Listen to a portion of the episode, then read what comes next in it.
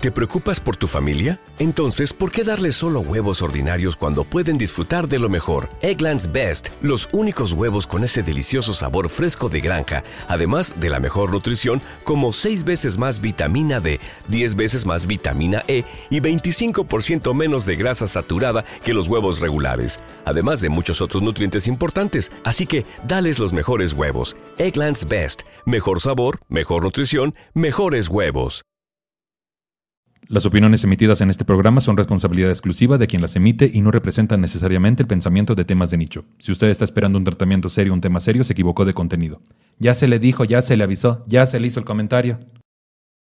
Bienvenidos pa Monstruo y Jaime Gama. Muchas gracias. ¿Para ti qué es sexo? Eh, para mí sexo es este, tener un orgasmo con alguien. Ok, si tú, si tu pareja Por favor. va con alguien y se acuestan juntos, se ven a la cara, se acarician la cara, vestidos todo el tiempo, durante una hora, se acarician la cara todo el tiempo viéndose. Ay, qué flojera, no es cierto. Toda rosada, sí. Así, ¿no? se acarician la cara y ya sin cachete. ¿Es sexo para ti? Eh, no. Si estás en una relación monógama, ¿te fue infiel? ¿Por qué me haces eso? A ver, espérate. No es sexo. Tú dijiste que no es sexo. Hola, ¿cómo están? ¿Bien? Qué chingón. Hola, ¿cómo están? ¿Bien? Qué chingón. Soy Nicho Peñavera y les doy la bienvenida a Temas de Nicho, un podcast donde hablaremos de un tema serio de forma cómica para tratar de entenderlo mejor y dejar de considerarlo un tema de nicho. Chiquechi. Bienvenidos pa Monstruo y Jaime Gama. Muchas gracias. No hay de qué. ¿Cómo estás, Jaime? Estoy muy, in- muy, muy- Intrigado, Muy decías. intrigado, curioso este, con esto que dices dejar ese tema de nicho. Porque creo que sí. Porque de pronto Sí todo es. se hace como más trending y ya todo el mundo habla de eso. Pero hablan con muchas pendejadas de pronto. que Porque dices, no saben. Porque dicen. La, la cosa, el problema no es no saber. El problema es que creen que saben. Ujú. Y empiezan como a, a, este, adoctrinar. Sí. ¿No? Hace poquito me pusieron en un, en un, este video así de ¿por qué dices que es, es la verdad? Y yo jamás he dicho que yo tengo la verdad. Siempre es yo creo esto, es mi experiencia y si te funciona, qué padre. Mastícala. Porque hay mucha gente que empieza, no, es que así es. Y eso es lo que hace precisamente estos nichos excluyentes. Me encantó tu intro. A tu Nichos intro. excluyentes. Excluye- Me Oye, encanta. que es otra, es otra serie, ¿no? Es, nichos. nichos excluyentes. Copyright. Copyright. Oh, me lleva, lo dijo primero. Ay, lo podemos editar. Así te decía. Pa monstruo, ¿cómo Oye, estás? yo estoy muy feliz. Muchas gracias por invitarme a estar de vuelta y muy intrigada. Creo que tengo muchas dudas. Yo soy estas personas, ¿no? Que, que no saben y que quieren saber. Yo igual. Más bien que como que me acerco a esa puerta y después digo, ¿y si la podría abrir o no? Yo qué te digo, aquí tienes a dos personas. Como les decía fuera del aire, ay calma. A una que está dando sus pasitos de bebé en la relación abierta o libertad, o no sé cómo se llame, y este, que sería bueno tener términos y acuerdos y definiciones, ¿verdad? Y a otra persona que dice, a ver qué pasó, qué hay A ver ahí qué adentro, qué ¿no? hay. ya Sí. con el poliamor. Pero justamente de eso vamos a hablar. Entonces me encantaría saber cuál ha sido tu experiencia, Pam, no al vivirlo, sino de lo que has escuchado, qué, es, qué sientes que te han dicho. Eh, fíjate que yo creo que eh, yo lo intenté, ¿sabes? O sea, como que eh, a mí me nacía el- esto de poder eh, enamorarme de más de una persona porque me gustan mucho las personas, ¿sabes? Me enamoro de la persona, no me enamoro así como que tal físico y no me di cuenta que me enamoro de la persona. Entonces, sí me había interesado hacerlo, pero como que parejas anteriores me han dicho no. ¿Sabes? No, no porque te vas a querer ir con otra persona. Si de por sí ser bisexual es un problema en la relación, porque me dicen, oye, no te puedo dar lo mismo que una morra. Pero es que yo no te estoy pidiendo que me des lo mismo que una morra. No, no estoy haciendo eso. Entonces he tenido como que acercamientos a querer hacerlo, pero siempre me pasa que eh, me ven la cara.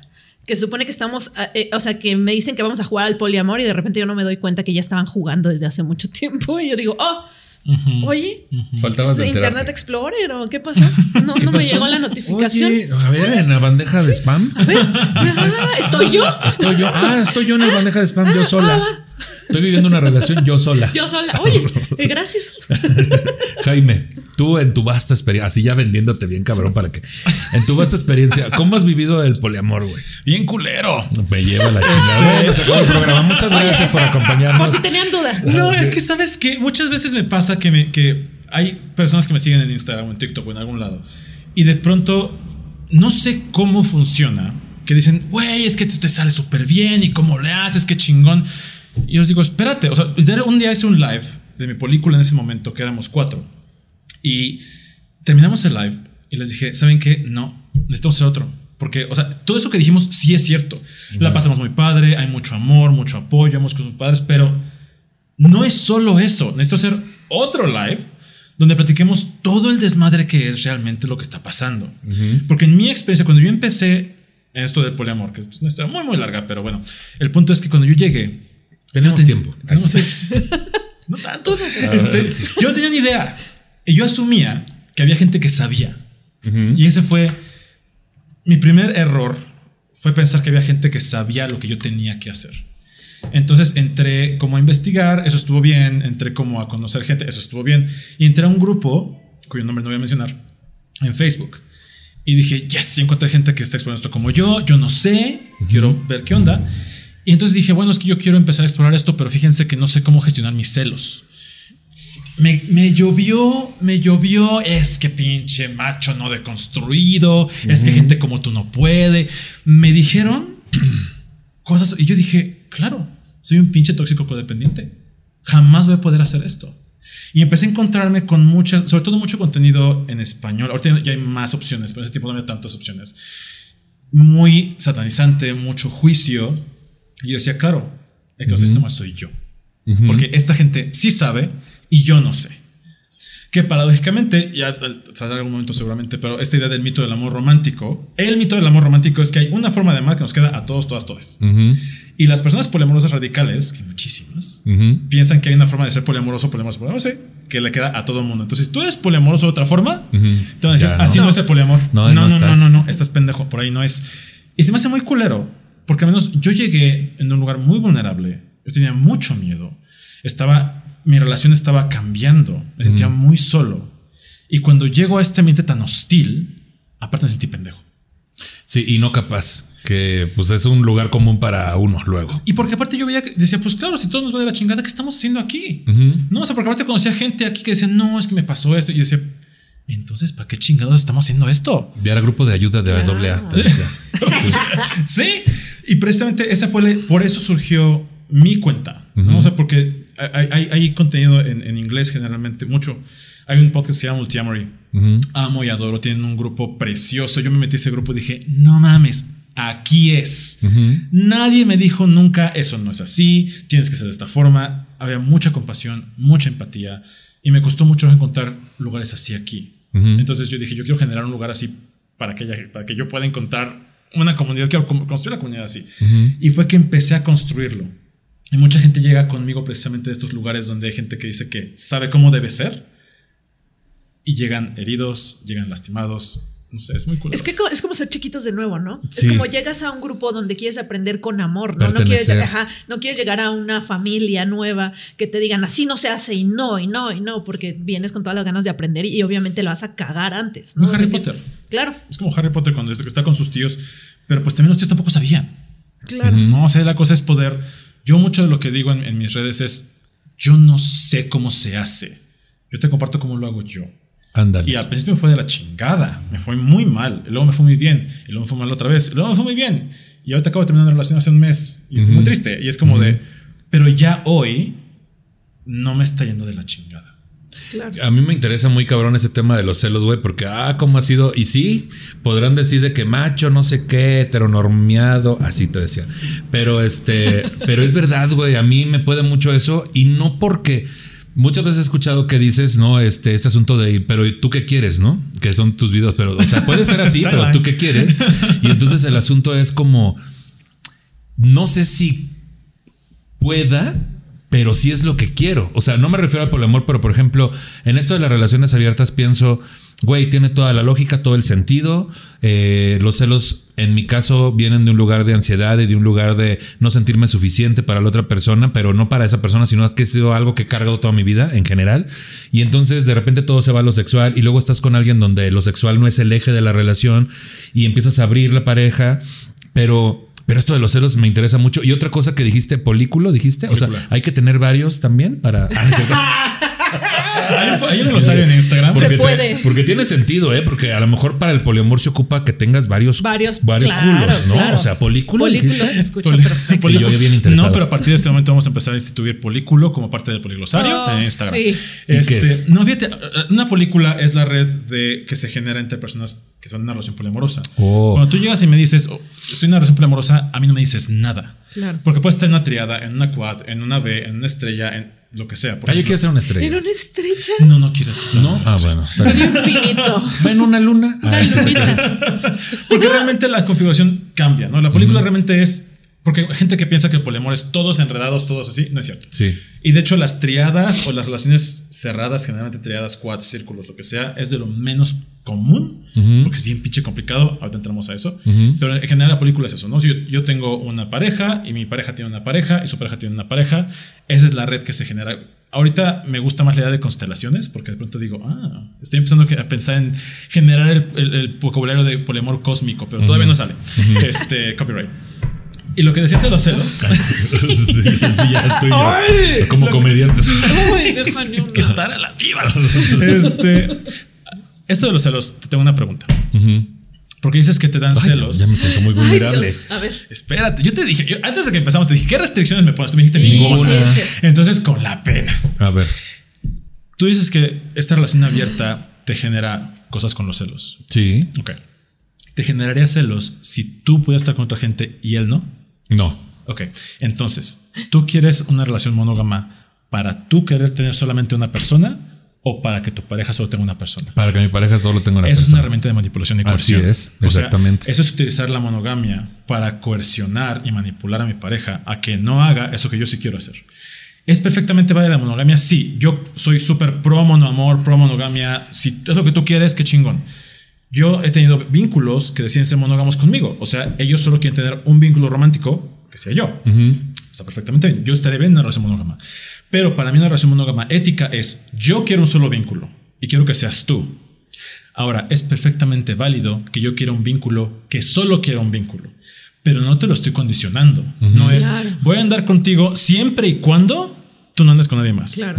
Porque cuando digo hablo de poliamor siempre me salen con que, bueno, o sea, yo sí podría, pero que mi pareja lo haga. No, no, no. Claro. O sea, por ejemplo, voy a poner un ejemplo. Sí. Si yo tengo un, un, un polículo. Pon tú. Si yo tengo aquí el mío, ¿no? Lo que a mí, por ejemplo, ah, yo ya no soy celosa, yo ya me rehabilité los celos, ah, los he sentido, pero estoy ahí andando, ahí viendo.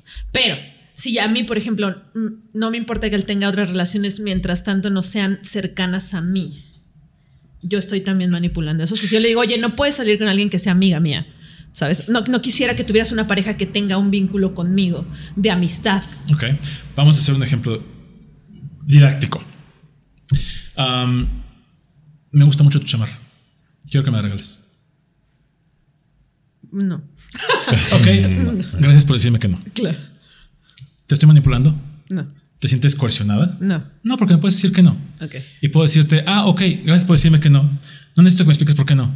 Fíjate que me gusta mucho tu chamarra y quiero usarla para un evento. ¿Qué otra cosa podemos de- negociar Claro. para que yo obtenga lo que quiero y que no transgreda tus límites? Y me puedes decir, ah, pues ¿qué te parece que te la presto un ratito? Digo, estoy hablando como si fuera... No estoy, De la chamarra, ¿no? Ajá, estoy hablando de la chamarra. Ah, sí, sí. Oh, oh. Pero ya- precisamente ahí está la diferencia entre manipulación, coerción, exigencia y una petición. Yo soy de la idea y en mis relaciones todo el mundo me puede pedir lo que quiera siempre y cuando yo pueda decir que no. Sin sentirte Claro. manipulado ni presionado. Ese es pedo mío. O sea, que sea Pero libre. Ah, ya. Hay una, cosa hay una gran diferencia. Tú puedes, tú puedes sentirte manipulada por lo que yo dije. Y de hecho, bravo porque no lo sentiste. Generalmente la gente me dice, "Ah, es que, es que... Es, Sí, es güey, que pones pretextos, ¿no? Pero es que me la regaló mi mamá. Es que es muy bonita. Es que, ¿cómo? Pero vas a... Es que no te queda. Ay, es que me te va a quedar chica grande, mediana, regular. Es que no te queda con tu pelo porque tu pelo está muy aburrido. Ah, Y es que es muy de gays esta chamarra. Así te decía. Y siempre hay que justificar, pero tu no es firme y es claro. Y al yo recibir tu no, se genera un ah. Podemos seguir hablando de otras cosas. Lo que generalmente sucede es yo te digo algo y tú dices, pero no puedo decir que no. Ujú. Entonces, pues me siento controlado, me siento coercionado. Hubo una publicación que me metió en muchos problemas, que probablemente ahorita vamos a empezar otras por ahí. Pero yo, yo hice una publicación, que, decía- una publicación que decía, yo puedo pedirle a mi pareja sus contraseñas. Mi cuenta explotó, me quemaban en leña verde. Y yo, es que, ¿cómo te atreves? Es que la privacidad, es que... Y yo, ¿me puede decir que no? No, no, pero ¿por qué se lo pides? Porque quiero. No te tengo que explicar por qué. Y si me dice que no, acepto su no, no le insisto. Pero está Sí. esta cultura de que si yo te pido algo y me dices que no, te voy a estar chingui, chingui, chingui, chingui, chingui, Claro. o te voy a hacer sentir culpable. Que es muy diferente a decir, si no me das tus contraseñas, no me amas. Esa es una Si no me dan tus contraseñas es porque algo ocultas. Y ahí Exacto. estamos manipulando un Sí. poquillo. Entonces, yo, el asunto que yo estoy viviendo, por ejemplo, es que también en este interés de avanzar, porque yo lo siento como una evolución en mi persona, avanzar y no quedarme con justo este asunto de yo sí puedo, él no puede o no debe, eh, he descubierto muchas cosas. Por ejemplo, como que de repente yo, la, la forma en que yo, justamente por sentirme eh, no suficiente, busco validación sexual para de ahí salir como Superman y decir soy más que suficiente. Eh, y tiene que ver con muchas cosas de mi físico, que de prejuicios, que cosas que escuché de niño. Este, por ejemplo, me llevaron a muchos médicos por un tipo de migraña y todos me revisaban. Lo primero era el pilingüe, era lo primero que me revisaban. ¿Por? No tengo idea. Y luego escuchar pláticas de mamá con las señoras, pues mamá preocupada de que es que lo primero que le revisan es eso y es que el tamaño será adecuado o no. Entonces creces con eso Claro. que entonces te sientes insuficiente, no por culpa de nadie más que de un sistema, güey, te sientes insuficiente y de repente cuando estás con una persona que dices, ay, hijo, eso, todo eso traes, entonces dices, este cabrón en cualquier momento, o sea, de repente lo empiezas a, endiosar, güey, o a glorificar. De que, ah, es más guapo, es más sexy, es más atractivo, su pene es más grande y entonces si se va a ir con alguien. Y ahí es donde empieza que yo me di cuenta que tampoco es que yo tenga una necesidad sexual de que a huevo quiero andar por fuera, sino de que era mi forma de validarme en lugares oscuros y tristes, güey, donde salía más triste que contento. Y en eso estoy trabajando. O sea, como entendiendo que, que no todo es sexual, que la conexión con él es totalmente diferente, pero no te miento. Respondí con toda honestidad a lo que me preguntas. Claro que me daría mucha más tranquilidad que, que yo tener la certidumbre, que es algo que no se puede tener, y también lo escuché en algún programa tuyo, de por qué huevo esa pinche seguridad, güey. O sea, eso no existe, güey. Pero es que hay mucho que decir para acá lo que de decir. Y fíjate que cuadernito. cuando tenía tres años, así ya. Sí, No, pero, pero yo como yo nada más, nada más como pon- poniendo ahí un- una, una, una nota de del por qué tengo este pensamiento, pero también que se vale como pues primero hay que ser bien honestos y luego decir ah, desde aquí parto y para dónde voy a evolucionar. Es que se vale. O sea, cuando yo empecé con Marco a ver mi relación, yo le dije, mira, en este momento sí me da curiosidad. Él siempre había querido, yo le dije que no podía, no estaba listo. Y eventualmente le dije, ¿sabes qué? Sí quiero. Y la neta es que no estoy listo para que tú lo hagas. O sea, yo quiero explorarlo y no estoy listo para que tú lo hagas. Y estoy bien con que me digas que no.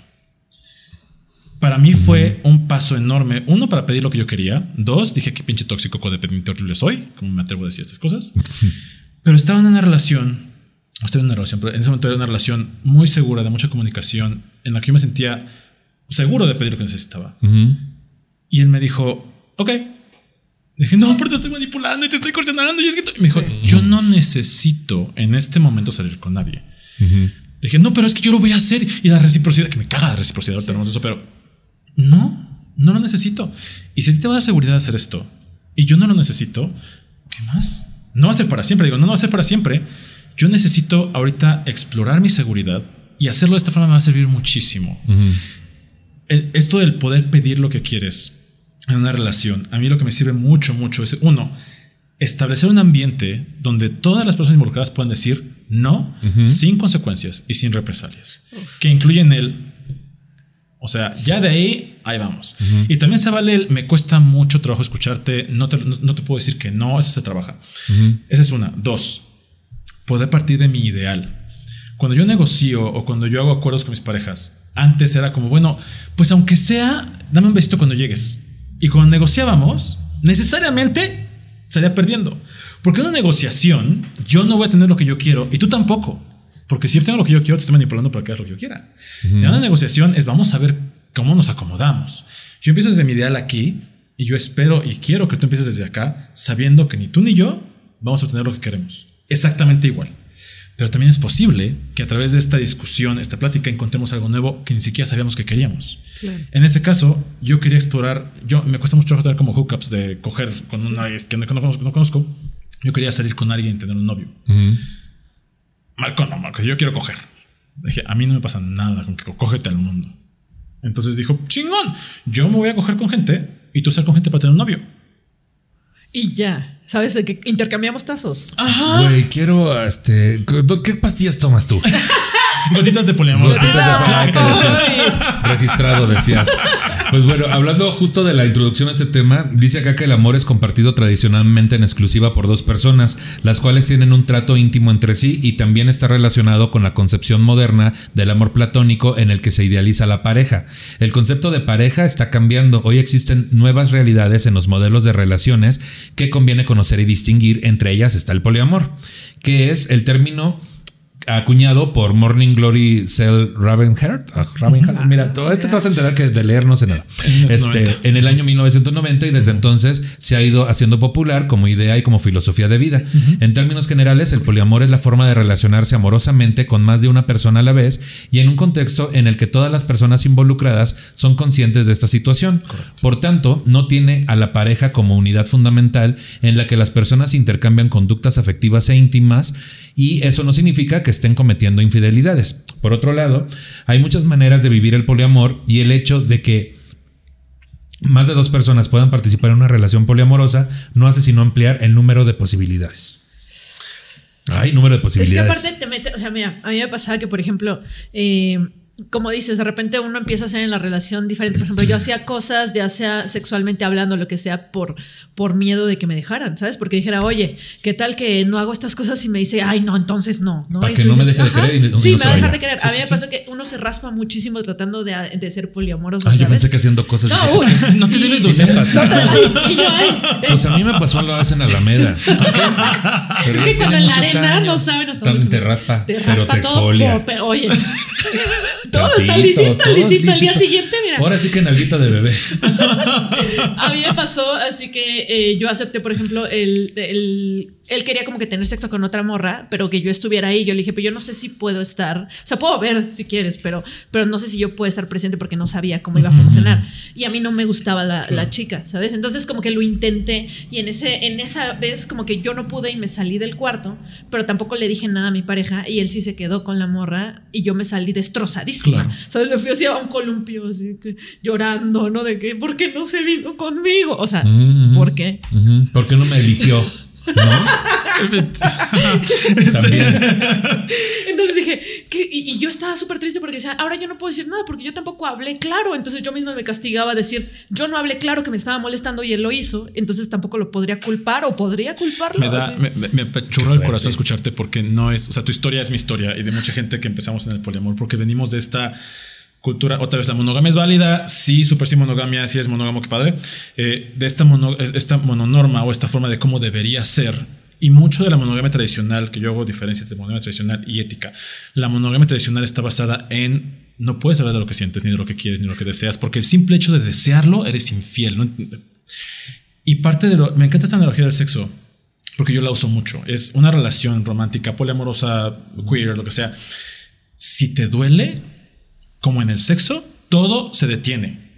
No te debe doler, a menos que esté consensuado el dolor, y aún así debes saber que es intencional ese dolor, hablando de prácticas de BDSM, ¿no? Pero en general, yo lo que le digo a las, porque hay gente que llega y me dice, es que yo sé que me debe doler porque estoy creciendo, porque no, el crecer no duele, el crecer incomoda, me puede incomodar un chingo, pero no me duele.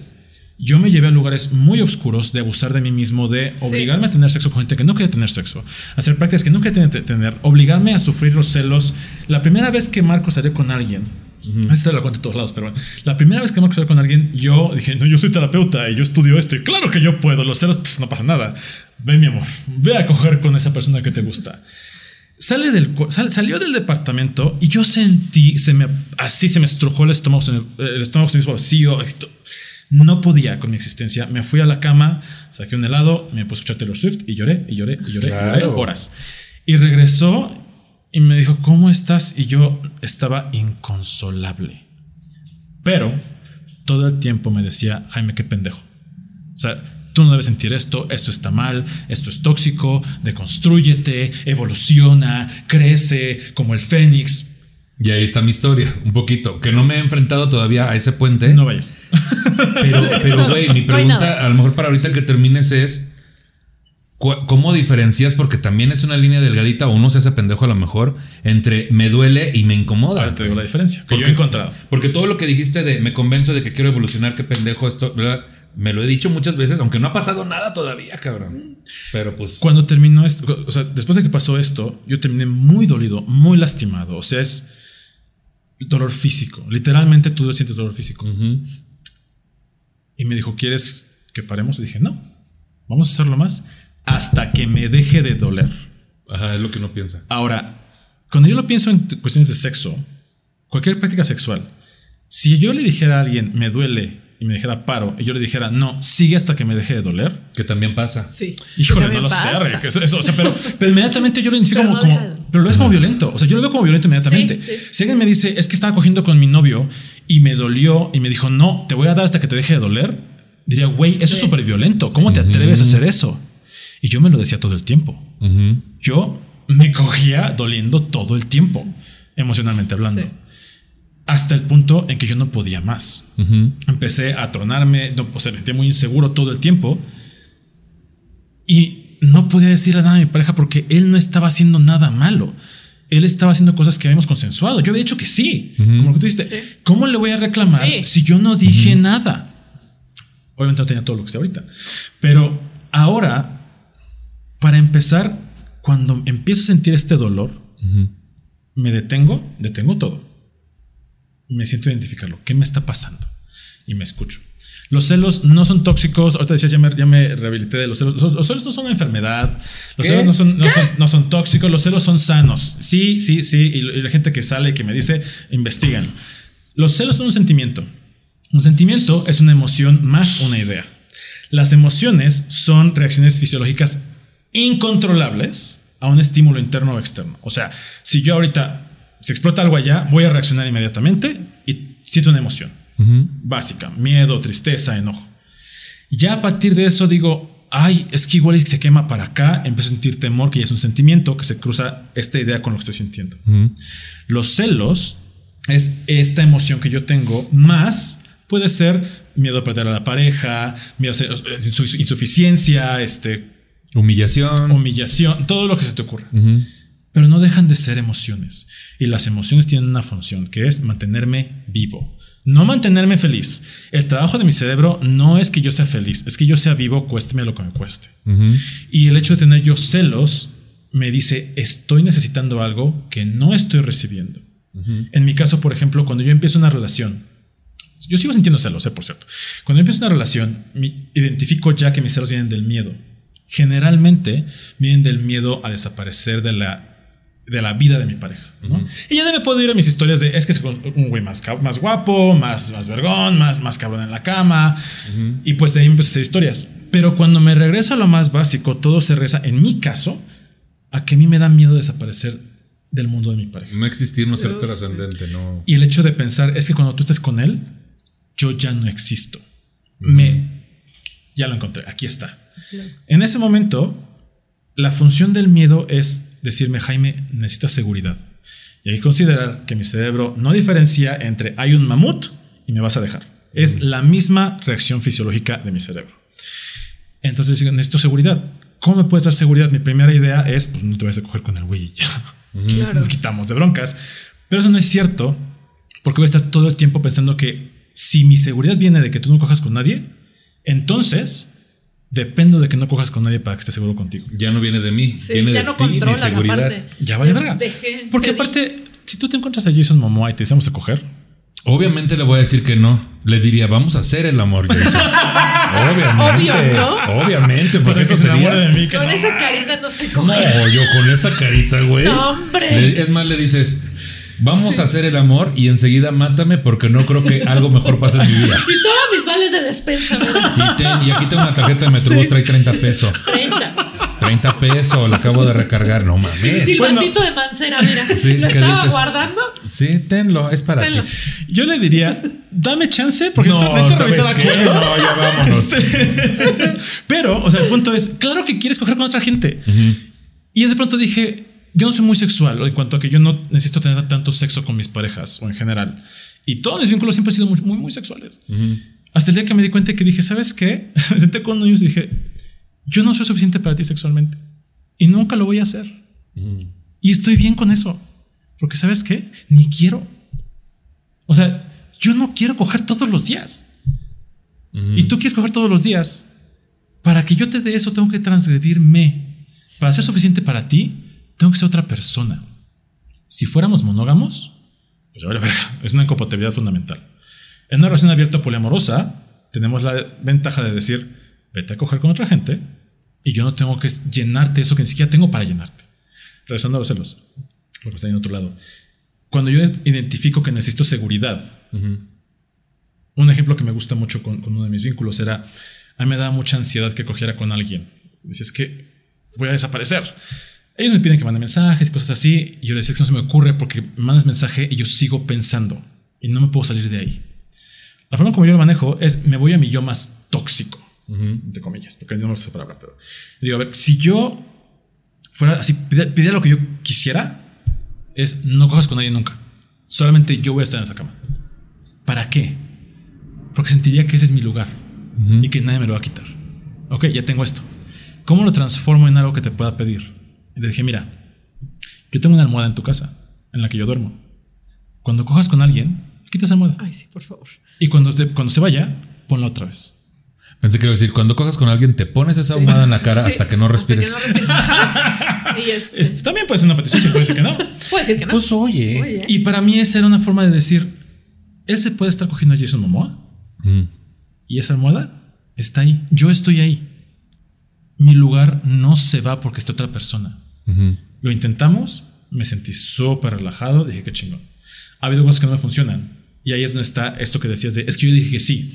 El consentimiento es reversible, libre. Entusiasta. Entusiasta, muy bien, específico e informado. Muy bien. Muy bien. Y es reversible en cualquier momento, en cualquier momento. Porque yo no puedo hacer acuerdos acerca de cómo voy a sentir, porque no sé cómo voy a sentir. Puedo hacer acuerdos acerca de qué voy a hacer. Pues te decía Jason Momoa, o sea, yo he estado en momentos que digo, ahorita estamos cerrados, chingón, y veo a alguien y digo, no mames, súper no mames que me estás tirando la onda. Oye, ¿sabes qué? En este momento me das chance. Claro, oye, sí, ¿no? Y también la cosa es, me puedes decir que no, otra vez. Sí, no, yo no voy a sentir como que, ah, tenía mi oportunidad. No, y sabes qué? La oportunidad se pierde. Porque no es la. También esta, idea de la escasez, ¿no? De que. Esa viene desde la escasez, justo. De estar pensando que ya conocí a este cabrón, es que el amor de mi vida, no mames, es él. Ay, yo cuántos amores de mi vida he tenido. Me casi me caso con dos. Este es un anillo que tenía con él. Qué pesada. Oye, tampoco. Yo ya no, a ti no te voy a decir nada, yo tampoco. Pero es que se trata de darnos cuenta que las relaciones, o sea, no podemos asumir que todas son iguales y que te conoces de igual forma. Por ejemplo, a mí me ha pasado con esta relación que quería como jugar a ver si podíamos, que conmigo era muy cerrado a decir, o sea, me celaban a mí, pero yo tenía que aceptar, yo aceptaba el hecho de que le gustaba a alguien y decir, ah, bueno, sí, no hay problema, pero o sea, me celaban porque escuchaba canciones de Maluma. ¿Sabes? Era, ¿te gusta esa canción? Porque te gustan los fuck buddies. Y como ese Maluma habla de que anda con morras que tienen novio, entonces a ti te gusta eso y por eso la cantas con tantos sentimientos. Que eso ya está más, profundo, ¿verdad? Y dices, oye, y luego decías, oye, y, yo sí permitía muchas cosas. Y a veces creo que hasta lo hacía para que no me dijeran que no. ahorita que te escucho decir eso, ¿cómo reaccionaste tú? Yo me dio risa. O sea, primero fue como, ¿es, en serio? O sea, yo, mira, reacciono a chiste, ¿no? Entonces yo le decía, ¿es en serio que, que si yo me encuentro a Maluma no me vas a decir sobres dátelo? O sea, tú ve, o sea, es como lo de Jason Momoa. Yo haría, si llegara Scarlett Johansson y te dijera, oye, qué bonita cara tienes de silla gamer, yo le diría, amiga, las horas que quieras. ¿Sabes? No importa. Pero ese eres tú. Sí. Con tu historia, con tus herramientas. Ahorita que escucho, se me hace interesante porque ese, ese, ese ejemplo lo escuché muy extremo. Ahorita que reaccionaste tú, me sonó como extremo. Mm. Pero inmediatamente me da curiosidad preguntarle, ok, platícame cómo es tu percepción de los fuck buddies. Platícame qué es lo que, cómo es tu historia. Porque cuando yo empecé con otro vínculo a hablar acerca de tener relación abierta, pues cuando, cuando empezamos nos cerramos. Él me decía es que yo tiendo a tener sexo con amigos. Y yo, ajá, ¿cómo? Me dice, sí, o sea, yo los quiero mucho, nos vemos para platicar y a veces cogemos. Y yo, ajá, o sea, ¿tienes novios? Me dijo, no, son mis amigos. dije, a ver, tú conmigo haces esto y esto y esto y esto y esto y esto. Y con este cabrón haces esto. Es lo mismo. Entonces en mi cabeza era, él tenía una serie de personas con las que hacía lo mismo que hacía conmigo y quería tener eso. Y, y para ti era importante que fuera solo contigo, como lo de la almohada, como la, O al menos cosas. que me dijera voy a tener 15 novios. Claro, como informarme que está en ese tipo de relaciones. Sin embargo, él me decía, es que no es lo mismo. Yo no lo entendía. Y eventualmente le dije, a ver, cuéntame cuál es la diferencia, porque cuando tú me dices amigos sexuales, yo entiendo, te veo, cogemos, me caes bien, bye, nos vemos en un mes. Y lo que tú me estás contando a mí no me hace sentido, estamos hablando de idiomas diferentes. ¿Cuál es la diferencia entre esta persona y yo? Tus posturas, ¿no? Su vida. Yo sé, posiciones, de- hay es posiciones que no haces con gusta. toda No, o sea, me, me refiero a que cómo ves tú las cosas y cómo las ve Ah, él. sí. Que ahí es donde justo bien dices que hay que empezar en el mismo nivel cuando vas a hacer una negociación. Porque, por ejemplo, si yo, conociendo mi naturaleza, donde de repente es quédate, quédate, no te vayas, te voy a querer y voy a aceptar cosas. Esa negociación empieza desde acá. Yo no estoy siendo honesto y lo que acordemos va a ir a lo mejor para arriba, güey, con más de lo que yo puedo aceptar, ¿no? Siempre con otra persona sí pueda pedir y que luego eso pasa.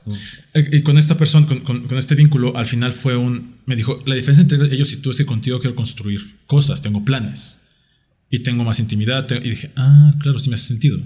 Solamente que yo no tenía ese concepto igual que tú. Muchos problemas de pareja, aunque no es el tema, pero no sé por qué estoy para allá.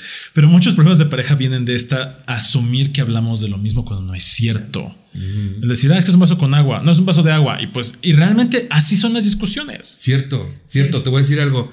Ah, Yo tuve una, un diálogo, así un debate, Un debate. una discusión, justo en este asunto de, porque yo repito a lo que dice Jaime y, y- y con lo que él dice es el más importante de, puedes pedir, abierto a recibir un no, pero también esperando eh, agregar esto de si no pasa tus límites, ¿no? O sea, si no pasa tus límites, yo necesi- necesito esto, ¿cómo lo ves? Y puede ser la cosa que a alguien le suene lo más tóxico posible o, o raro, pero entonces estábamos hablando de lo que era una cita.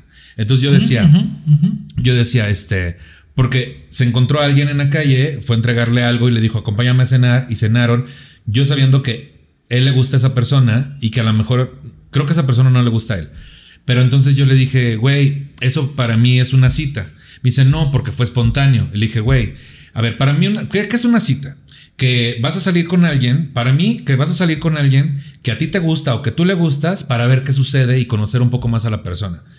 Me dice, sí, pero si a mí no me gusta la persona, no es una cita. Le digo, ok, para ti entonces eso no es una cita. ¿Planear verte con alguien es una cita? Sí. Y, le di- y me dice, pero si me lo encuentro en la calle y me invita a un café, no es una cita, es algo espontáneo. Le dije, para mí es una cita espontánea. Pero se están tratando de convencer entre Claro. ustedes. Sí, Claro, y claro. entonces fue como una mojarra enjabonada, cabrón, y esa plática duró dos horas. Claro. Y al final lo que acordamos es lo siguiente. Por su trabajo, que de repente tiene que entregar cosas y cosas que vende, es, ok, entonces acordemos, yo ahí, sí estaba yo hasta arriba, güey, porque dije, esto para mí es importante, y él también estaba hasta arriba, porque también era importante no sentir que alguien le estaba controlando. Pero no le dije nada como en ningún momento de que si no aceptas esto, bye. Le dije, ok, vamos a llegar a un acuerdo, yo me bajo, tú te subes. ¿Qué te parece si acordamos que una cita sea tanto espontánea como planeada?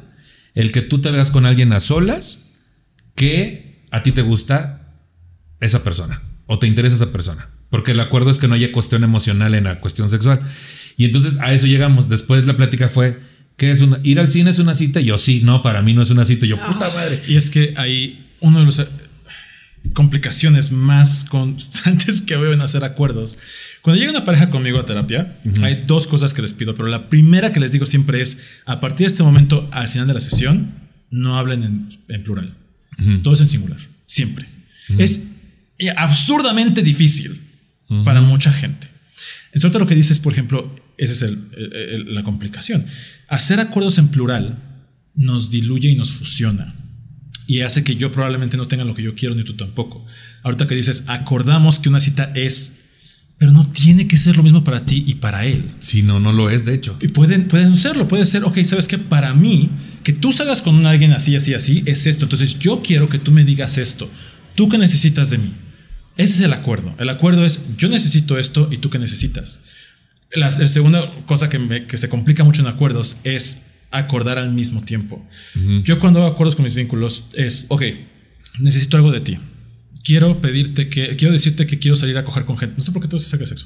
Quiero decirte que quiero ver Game of Thrones con esta persona y no contigo. Mientras cogemos. Así. Mientras- Mientras cogemos. cogemos. Ok. Mientras- y no veo Game of Thrones. Pero ya ves que Game of Thrones luego te Sí, calienta. ya- sí. ay, tú sabes. Una cosa lleva a la otra y depende, pues, qué episodio estés viendo, porque lo puede. Bueno, Mataron Este- a Khaleesi. Dices, oye, Spoilers. Spoiler. Spoilers. Spoilers hace como 10 años. Este. Y si tú me dices, ok, va, pero entonces yo quiero, ya estamos en una Claro. cuestión de terreno peligroso. Cuando Sí. a mí me dicen eso, yo digo, ok, quiero tener primero lo mío. Si te urge, voy a poner lo mío a un lado. Dime qué quieres tú. Y vamos a tener un acuerdo acerca de lo que tú quieres y lo que tú necesitas. ¿Ya quedó clarísimo? Perfecto. Ahora yo quiero hablar de lo mío. No es un te doy, me das, no es algo recíproco. Porque si lo hacemos recíproco, nos diluimos y de pronto la responsabilidad, quién sabe quién la tiene. Pero ¿qué pasa, Jaime? Justo en ese es, ok, voy a dejar un momento al lado de lo mío, te voy a escuchar qué necesitas, ¿no? Porque me interesa estar contigo, porque me interesa que eso funcione. Yo he estado en esta dinámica en la que yo pido lo que necesito, muy al cuidado de no manipular, pero la otra persona no pide nada. Es como, está bien, si eso quieres, eso hacemos. Está bien, yo estoy bien con todo, con todo el universo, todo lo que me propongas está bien. Eso te incomoda. Pues me incomoda un poco porque siento que no estoy recibiendo información que necesito. Como de yo también quiero ceder en cosas, yo también quiero ¿Y si ver qué no quiere? necesitas. Claro, ¿qué tal que no tiene nada? Pues no necesita nada. Pero en ese caso, fíjate, aquí la cosa es que la incomodidad es tuya. Sí. A mí me pasó algo, o sea, quiero tener lo que estás diciendo con un ejemplo, eh, porque finalmente yo hablo de mi experiencia. Uno de mis vínculos tendía mucho a ver, cuando llegaba a verme, así. ¿Y yo qué tienes? Nada. ¿Qué tienes? Nada. ¿Estás enojado? ¿Estás cansado? No, nada. No será el mismo tú. Así te Ay, decía yo. cuenta de hoy. Nada es un mundo muy chiquito. No, mira, todos nos conocemos. ¿Cuántas veces han visto Game of Thrones? Mm, sí. No, no le gusta Game of Thrones. Ah, tampoco. Este- Dios mío. ¿Le gusta, le, le gusta el ska? Así ya te decía cualquier cosa. Tu personaje usa. Este- No, ahorita te pongo el Instagram. Ahí sí te decía. No, que sí, que sí, se- sí nos conocemos. O sea, él te ubica, yo te ubico, ¿sabes? O sea, todo el mundo se conoce. Ahora que fui a Vallarta también fue así como de que, pues, ay, que un besito por ahí, ¿no? Con alguien, ¿no? Y resulta que se conocen, güey, y eso sí le provocó Todos un problema. y yo no sabía, güey, ¿no? Pero, pero bien, ok. El punto es que así. Entonces yo le decía, es que estás incómodo. Sí. Y quiero atenderte, quiero que estés contento, quiero Sí. que veas qué onda. Me decía, no tengo nada. Pasaba media hora hasta que yo me encabronaba. Me decía, pues ya chinga, entonces no. Me decía, bueno, sí, tú- yo, pues, ¿cómo chingados? si tiene? Yo me enojaba mucho, mucho, mucho. Y esto era como una constante. Pero estás de acuerdo que eso ya es coercionarlo a que No. sí te diga, porque Espera. es como, no, pues ya no quiero nada. Y es como, no, sí Espera. tengo. Eventualmente llegó un día en que llegó y le vi la jeta y me hizo un clic. Y le dije, me siento muy incómodo. Mm. Te veo de esta forma y me siento muy incómodo. Quiero que me ayudes a sentirme cómodo. Porque la neta es que no es que quiera arreglar tu incomodidad. Es que a mí me está incomodando tu incomodidad y necesito que me atiendas tú. Ujú. Porque estoy, no me, estás en mi cabeza de que estás enojado conmigo, que estás triste. Quiero que me ayudes a sentirme seguro y tranquilo. Porque esta incomodidad es mía. En lo que estás diciendo ahorita es algo similar. Ujú. No es, güey, no necesitas nada. Es, oye, me incomoda que no me pidas nada. Ayúdame a sentirme cómodo con que tú no me pidas nada. Y me responsabilizo de lo que me toca a mí. Sí, y pero estás de acuerdo que yo estoy, estoy eh, atendiendo una herida mía, güey, que tiene que ver con eh, tengo que complacer para que se quede, Sí. ¿no? Y entonces al no recibir nada de qué complacerle, o sea, sí hay otras cosas, pero me refiero textualmente, güey, o sea, si empieza una preocupación de mm, ju- justo porque yo estoy abandonando esa, esa, esa forma de, de reaccionar, de complacer en todo, güey, y de repente, pues ya no estoy complaciendo en todo, estoy siendo libre, estoy pidiendo lo que quiero estoy a gusto, güey. Y de repente entra otra vez el chip de, y güey, pero pues tiene algo por qué quedarse. Pero ahí realmente no es cierto porque estás complaciendo a la persona que crees que existe. Porque la persona enfrente de ti te está diciendo, no necesito nada. Y si Sí. tú quisieras complacerla, le dirías, perfecto, te doy nada porque es lo que me estás pidiendo.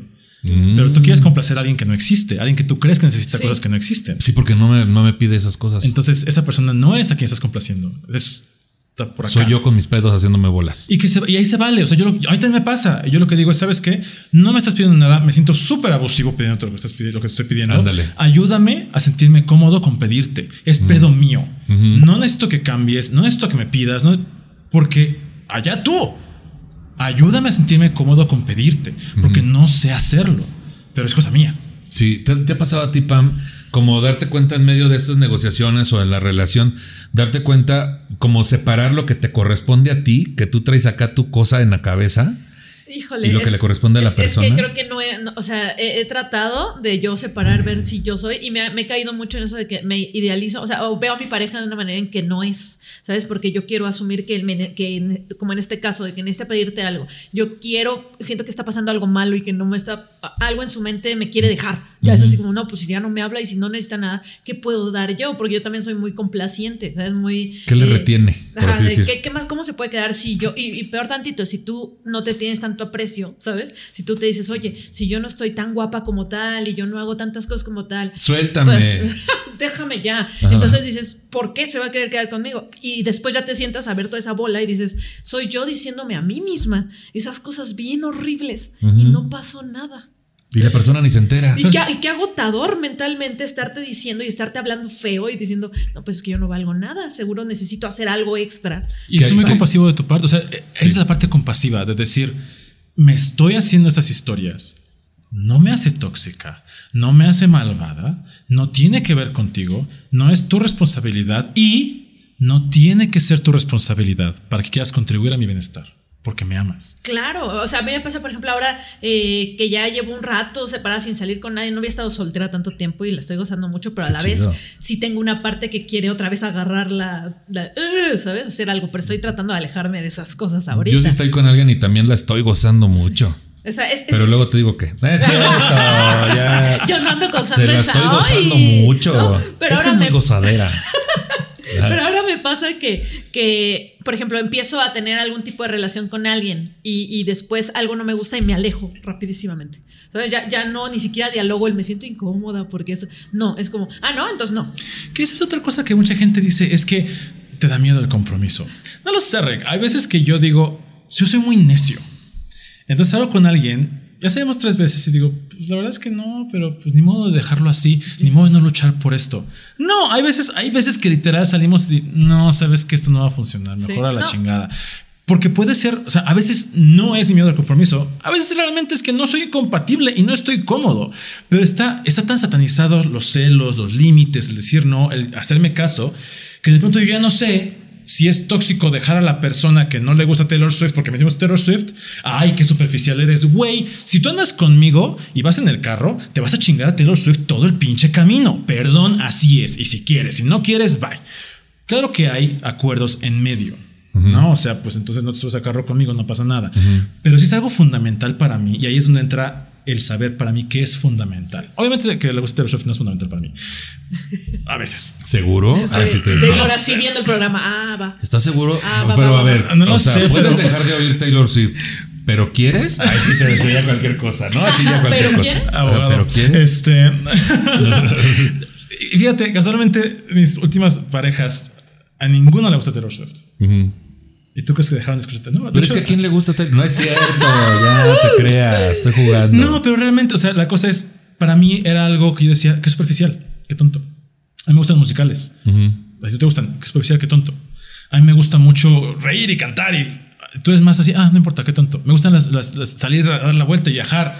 A ti no, bueno, está bien, qué tonto. Y de pronto, Pesan. todo lo que yo me gusta es tonto. De pronto, todo es superficial y de pronto yo soy una persona que no valora a la gente porque todo es tonto. ¿Y por qué todo lo que me gusta es tonto para poder estar contigo?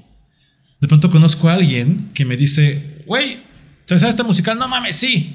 Yo soy súper fan de Friends. mi, mi ex, él era también súper fan de Friends. Y todos. Y Entonces- todos volteando a otro lado. Platicábamos en quotes de Friends, güey. Nos, nos- nos decíamos quotes de Friends. Y yo así. No lo he superado. Este. Entonces yo dije, no mames. Qué padre es conocer a alguien compatible conmigo. No perfecto, compatible. Pero que sí es- puedes estar con alguien que no, o sea, no, que no se considere no compatible, aunque no le gusten muchas cosas de las que te gustan. Es que depende. O sea, por ejemplo, a mí me gusta. Ok, Taylor Swift. A mí me gusta Taylor Swift. Pero no estoy escuchando Taylor Swift 24-7 y no tengo un altar a Taylor Swift en el mundo, ¿no? Pero tengo dos perros. Ujú. Son el amor de mi vida. Uno se llama Taylor y otro Swift. Sí. Ay, sí, sí. No, pero no porque no se me había ocurrido. Qué pero gran este, idea, como, pero voy al registro civil de escena de aquí para que me des el nombre. Marca registrada. Margen ya, vale, vale. Este, pero, por ejemplo, si alguien me dijera, yo no tolero a los perros, no seamos incompatibles. Claro. Porque yo no necesito vivir contigo si es mi pareja. La cohabitación Claro. no es una necesidad fundamental para mí. Ujú. Si tú necesitas vivir conmigo y no te gustan los perros, no somos compatibles. Porque es algo fundamental. No es lo mismo a, a mí me gusta el helado de chocolate, a ti de vainilla, pues cada quien compra su helado. Pues sí. Sí. Por ejemplo, yo no, una incompatibilidad fundamental por la que torné con alguien fue, yo no quiero tener hijos. No, es un no no negociable. Porque perder la figura y todo eso está cabrón. Ay, sí. ¿Qué ¿Tú crees decías o sea, a mí, a mí así, o sea, perdón. Así. Sí, y él me dijo, yo sí, súper sí, y no es negociable. Dije, ok, podemos seguir juntos unos ocho años más En y lo que. separarnos cuando tú quieras tener hijos. Ahora. Ahora, somos, yo siendo como estoy, Mm. puede ser, ok, no importa, ve y ten una pareja que quieras tener hijos y podemos seguir tú y yo porque tenemos una relación poliamorosa. Y me dijo, no, yo no quiero ser poliamoroso. No, pues la verga. O sea, si tú quieres una pareja y quieres una pareja que tenga hijos, yo no soy esa pareja. Sí. Mm. Ese Jaime no existe. Y podemos hacernos pendejos unos ocho años. ¿Me lo puedo fabricar provisionalmente Sí. unos años? No, no, no va a aguantar. Y eso Pero lo hice no mucho aguanta. tiempo, pero no funciona. Pues, pues hablando justo de esto, de. Aquí vienen unos tipos de poliamor que ya tú me dirás si está más acercado o no, o cercano a la realidad. Dice acá, aunque el modo de clasificar los tipos de poliamor puede variar dependiendo de qué tipo de criterios se utilizan para distinguir entre categorías, sí se puede resaltar las principales formas de relaciones poliamorosas, que serían las siguientes. La primera, jerárquico. En ese tipo de poliamor hay un grupo nuclear en el que la relación es más intensa y una periferia en la que las relaciones establecidas son secundarias. Normalmente cada persona tiene una relación primaria y otras de menor importancia, lo que hace que las personas involucradas en una relación primaria puedan imponer restricciones a la otra, impidiendo que se involucre románticamente con algunas personas determinadas. Entre, de entre los diferentes tipos de poliamor, este es el que más se parece a las relaciones de pareja tradicional en los países occidentales. Que tú dices acá, querías Sí. intentar, pero te dijo con ciertas personas no. Claro. Y parecido a lo que yo dije, que era como. Pero aquí la palabra restricciones es la que me. Es que ese poliamor no es ético. Este, este tipo de poliamor es un poliamor que busca mantener la seguridad con la coerción, con la restricción, y utilizando a las personas como objetos. Claro. Porque si tú y yo tenemos una relación primaria Mm. y tú eres secundaria, tú y yo vamos a, utilizar- vamos a generar reglas y acuerdos tomando en cuenta nuestras necesidades y no las de ella. Y si tú necesitas algo Sí. y no te gusta, vete, pero tú ya generaste un vínculo con nosotros o con él o conmigo. Entonces tomo como rehén tu relación conmigo para que hagas lo que yo quiera. Sí. Viene de un lugar que puede ser muy amoroso de decir, quiero conservar mi relación contigo, no quiero que se pierda, a costa de utilizarte a ti. Qué feo, ¿no? Sí, que luego ha pasado, yo ya me, ya me enteré de un par de casos de amigos que este asunto de, ay, sí, padrísimo, vamos a abrir la relación, tú vas a ser nuestra única persona con la que vamos a tener sexo y de repente uno de los dos, el lazo afectivo se vuelve más fuerte y dice, voy a dejar a mi pareja de no sé cuántos años, güey. Porque no es, o sea, otra vez, no puedes ser acuerdos acerca de cómo te vas a sentir. Puedes ser Claro. acuerdos acerca de cómo vas a actuar. La cosa es, y, y el poliamor jerárquico puede existir de una forma ética, descriptiva. El problema de este es otra vez que se enfoca en que las cosas no cambien. Tu relación va a cambiar. Si tú quieres ser, o sea, va a cambiar. Si quieres mantenerla así, se va a romper. Lo que pasa, y eso es caso de libro de texto, to- todas, bueno, no sé si todas, a muchas parejas que empiezan abriéndose para agarrar a un tercero, muy generalmente, no siempre pasa, no es la verdad de los dioses, pero yo veo constantemente, me estás condicionando a estar con él o contigo, pues voy a elegir a la persona que me hace sentir libre. Y luego vamos a tronar, porque tampoco es cierto. Sí, porque es una fantasía, es del momento, te hace sentir libre en ese momento, pero la otra persona ya se, ya se fletó otras, otras cosas contigo, güey. Y tampoco lo hace más valioso. O sea, el punto es que ahí no es la persona, sino la dinámica. Ya. Si tú tenemos una dinámica coercitiva, restrictiva, donde así funcionamos, y yo estoy contigo, y tú contigo no es así, En inmediato ya eres me voy libre. contigo. Pero me llevo la dinámica contigo y lo voy a replicar contigo y vamos a hacer una tirada nueva y va a pasar exactamente lo mismo porque la bronca no es la persona. Eso yo tengo tengo varios lives donde sí suelto, ahí sí me descargo completamente hablando del problema jerárquico porque todas las relaciones que yo he conocido del problema jerárquico me llegan mucha gente lastimada, herida, deshecha. Enamorada y lo herida. Es lo que me Enamorada pasa a mí. Yo, yo empecé haciendo eso. Fue la, primer- la primera que intenté y nos dimos en la madre todos, bien culero. Y yo vi y sentí y fue horrible. Y ahora que veo personas que empiezan esto, digo, ok, esta seguridad que tú quieres es válida. Y hay muchas otras formas de obtenerlo que son mucho más sostenibles porque el poliamor jerárquico como ese no es sostenible. Ok. Está otro que dice polifidelidad. Estas, esta es muy parecida a las relaciones monógamas de pareja tradicionales, solamente que con tres o más participantes. En la polifidelidad, las relaciones íntimas están restringidas a un grupo de personas determinado y con unos límites muy acotados. Fuera de este círculo de miembros, de miembros, porque también hay miembros luego, polículos. ¿eh? Y polículos, de miembros y culos, ¿no es cierto? El contacto sexual no está permitido. O sea, nada más aquí nosotros y cómo Es que esas palabras me, dan así.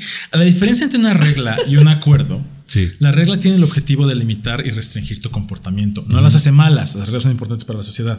El acuerdo es flexible y depende de tus necesidades y las mías y se puede renegociar. Todo ese, ese lenguaje está basado en reglas restrictivas y coercitivas. Sí.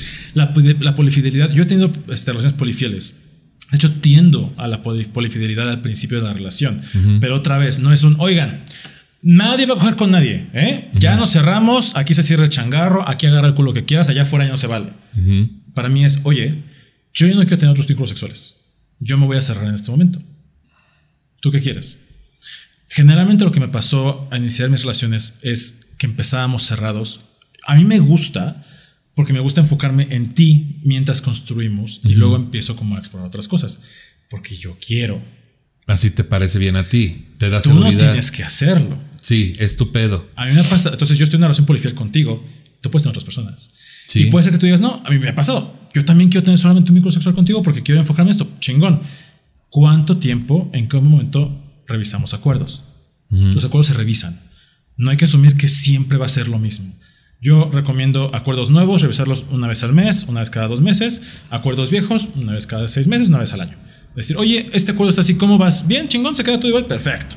Oye, no sabes que ya como que me sé cosquillita, vamos a empezar a renegociarlo. Y no esperar a que urja. Te imaginé ahí con la gráfica. Y este Sí, aquí. A ver, ahí vamos a renovar contrato. Uy, no, este de contarnos con quién cogimos tan picada. No, Tenemos que hacer no. alto. Una campaña nueva. que dices tú, oye, es- eso de que cierras la relación y que aquí nada más cogemos, aquí hay. Es como tu mamá cuando dice, mamá, quiero, quiero una pizza. No, no, no, allá en el refri allá hay huevo, hay chorizo, jamón. Allá agarra. helado. salsa y queso. ¿Dónde Ahí hay los- tostada. Allá hay tostada. Ahí embárrate tostada. Cremita de la de que Hay whiskas en la casa. Ahí hay, ahí hay en el refri. Agarra de lo que. Mamá, pero no me gusta lo que ya. Ya, ya comí eso todo el, todo el mes, mamá. No, pues a ver. No, No, pues ni mijito. modo, desde el, desde el 2013 ya no comiendo eso. Nada más ando comiendo eso, mamá. Pero te si- dice. Si vas a hacer un video con eso, hazlo ya, porque si no te lo voy a robar. o te dices, échale una embarrada de frijoles. Está buenísimo. Y sí pasa, ¿no? Sí, Sí, pasa, sí que a veces claro, terminas con una Y embarrada a de veces te ves frijoles. un mollete. Y a veces ya que dices tú, guía con queso. Con queso y frijoles, ahí dices, Ya cuatro oye. quesos dices. Ya. A veces Ya, ya, ya, ya, ya, gourmet, cuadra. ya, ya. la pizza de seis quesos de Costco. Oye, también. Que dices, pásame el gruyère, no seas llevada. Bueno, y el último que viene aquí es el tipo de poliamor de anarquía relacional o amor libre. La anarquía relacional es el tipo de poliamor menos parecido a las relaciones de pareja monógamas. En él, las personas involucradas en las relaciones no tienen ningún tipo de restricción puesta o pri- o a priori y cuentan con total libertad para elegir cómo relacionarse con cada persona en concreto. Esta forma de poliamor se distingue de las demás formas por no tener una estructura de pareja, aunque siempre se basa en el consenso y requiere un grado de compromiso. Este se contribuye, por eso no. Este se construye desde cero en el momento de iniciar la relación y no se basa en expectativas fundamentadas en los roles de género o las tradiciones. Todo está mal aquí, ¿verdad? A ver, cuéntame. Fíjate, Sí, si yo cara. leyera eso, omitiendo anarquía relación y poliamor, Ujú. yo esperaría que todas las relaciones fueran así. Ajá. O sea, si yo me relaciono, es más, ahorita con ustedes dos, yo llego, estamos estableciendo un tipo de relación en el que yo no estoy asumiendo cosas de género, estamos desde cero, a partir de lo que tú necesitas, tú necesitas y yo necesito, y no asumes que yo voy a tomar tequila y me dices, ¿qué quieres tomar? Yo te digo, quiero Sí. tomar agua. Ah, perfecto, ¿tú qué quieres tomar? Sí, así me gustan a mí las relaciones. Se me hace bien interesante que eso sea como un ideal de que, ay, ¿te imaginas una relación donde tú puedes pedir lo que tú quieres, que no asumas cosas, que te escuchen, que tú puedas construir la relación con la persona como es, no a partir de lo que te han dicho? Sí. Ay, qué hermoso el poliamor anárquico. Es- Así de. Anyway. Que hablando de qué quieren tomar, quieren tomar más agua, una coquita. Yo estoy bien. Yo un poquito más de agua sí les agradecería Sí, mucho porque yo también, estoy hablando muchísimo. Nue- Nuestro edecán, así te decía. ya porque este capítulo está bien, bien erótico, Es bien sexual, ya que pase sexual. Román y que ya. Es que yo, y yo ahorita viene Liz. estoy tratando un poco de, de situar el hecho de que sería más fácil, tal vez pienso, ¿no? Que, que estuviéramos abiertos a, a poder pedir cosas y también analizar dentro de nosotros qué es lo que queremos. Es y de ahí sí. ya todas las relaciones, sea poliamorosa, sea una relación con tu familia o sea tus amigos, van a mejorar. Hay una cuenta de Instagram que dice de relaciones éticas, no importa si sean monógamas o no monógamas, se llama Gotitas de algo. Este, De pero poliamor. Gotitas de poliamor. Marca registrada. Precisamente esa es la idea y ahí, ahí llegué yo a partir de investigar y vivir. Antes déjame corregir esto. Eh, la monogamia es tener un solo vínculo sexoafectivo y ya. La no monogamia es todo aquello que no sea eso. O sea, sí, muchas gracias. Si no tienes un vínculo romántico o afectivo o sexual, tienes más de uno, eso es no monogamia. Entre la no monogamia están las relaciones abiertas, donde hay exclusividad romántica, Sí. pero no sexual. Ok. Hay, hay relaciones poliamorosas donde puede no haber exclusividad romántica ni sexual, ambas o ninguna. Porque, ojo, una relación poliamorosa también hay personas asexuales que no, tienen, no quiero tener sexo contigo, pero tenemos un vínculo romántico. Profe, una pregunta. Dígame. Eh, la a- abierta donde. Más que una pregunta, tengo un comentario. ¿no? No, pregunta. De que, ajá, entonces estás en relación abierta donde hay una exclusividad romántica, pero no sexual. Correcto. Ok. Entonces, ¿qué pasa si justamente, o sea, en esta cuestión sexual con otras personas, ¿qué pasa si sí se necesita cierto algo? Afecto. Yo dije romance. Entonces puede ser que tú conoces a alguien, güey, así de la nada y que dices, ah, qué bien me cae, qué buena conexión, qué buen todo, vamos a tener sexo. Hay cierta conexión, pero no hay romance. Es que hay afecto. Es que el afecto es incontrolable. Perfecto. O sea, hay una diferencia, otra vez, hay una El diferencia entre amor, deseo, eh, enamoramiento, atracción y afecto. Son cosas completamente diferentes, pero nos las enseñan juntas. Si te gusta alguien es porque la amas o lo amas, porque vas a coger con esa persona. vas a- No, son cosas completamente diferentes. Ok. A mí se me hace muy difícil conceptualizar, y probablemente es por mi forma de ser, conceptualizar tener sexo con alguien con cero afecto. ¿Por qué? Porque te estoy tocando, estoy sintiéndote, te estoy besando. No te amo, no imagino, un- bueno, a veces, no imagino un futuro contigo, pero sí siento afecto, siento cercanía, siento conexión física. Existe el afecto, pero está. Hay una cosa, cosa utópica de decir, es que te quiero, no mames, no voy a casar contigo. No, güey, siento Ya afecto sé. por ti. Entonces, en, las relaciones- en una relación abierta hay sexo. En el sexo, esto no lo dice ningún filósofo, no lo dice ningún científico que yo conozca, lo digo yo. Para mí, en todo el sexo que yo tengo, hay afecto. Ok. Menor o mayor grado. ¿Tú cómo ves esa parte, Pam? Eh, yo también creo que en cualquier relación que tengo sexual siempre hay un afecto. O sea, no, nunca me ha pasado que, que solo tenga sexo por tener sexo y se acabó. Siempre hay un afecto.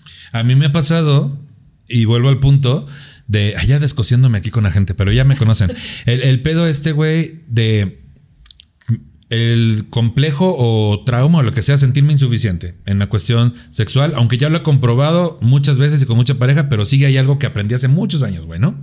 Entonces, la forma de validarme cuando me siento inseguro en esa parte es buscar sexo en lugares eh, clandestinos, oscuros, Claro. donde mi sexualidad no está iluminada, güey, donde no hay luz. Y pareciera que es nada más un- una cuestión eh, sencilla de prenderla o apagarla, pero es algo realmente simbólico, donde también incluye la culpa de mi sexualidad y disfrutar mi sexualidad.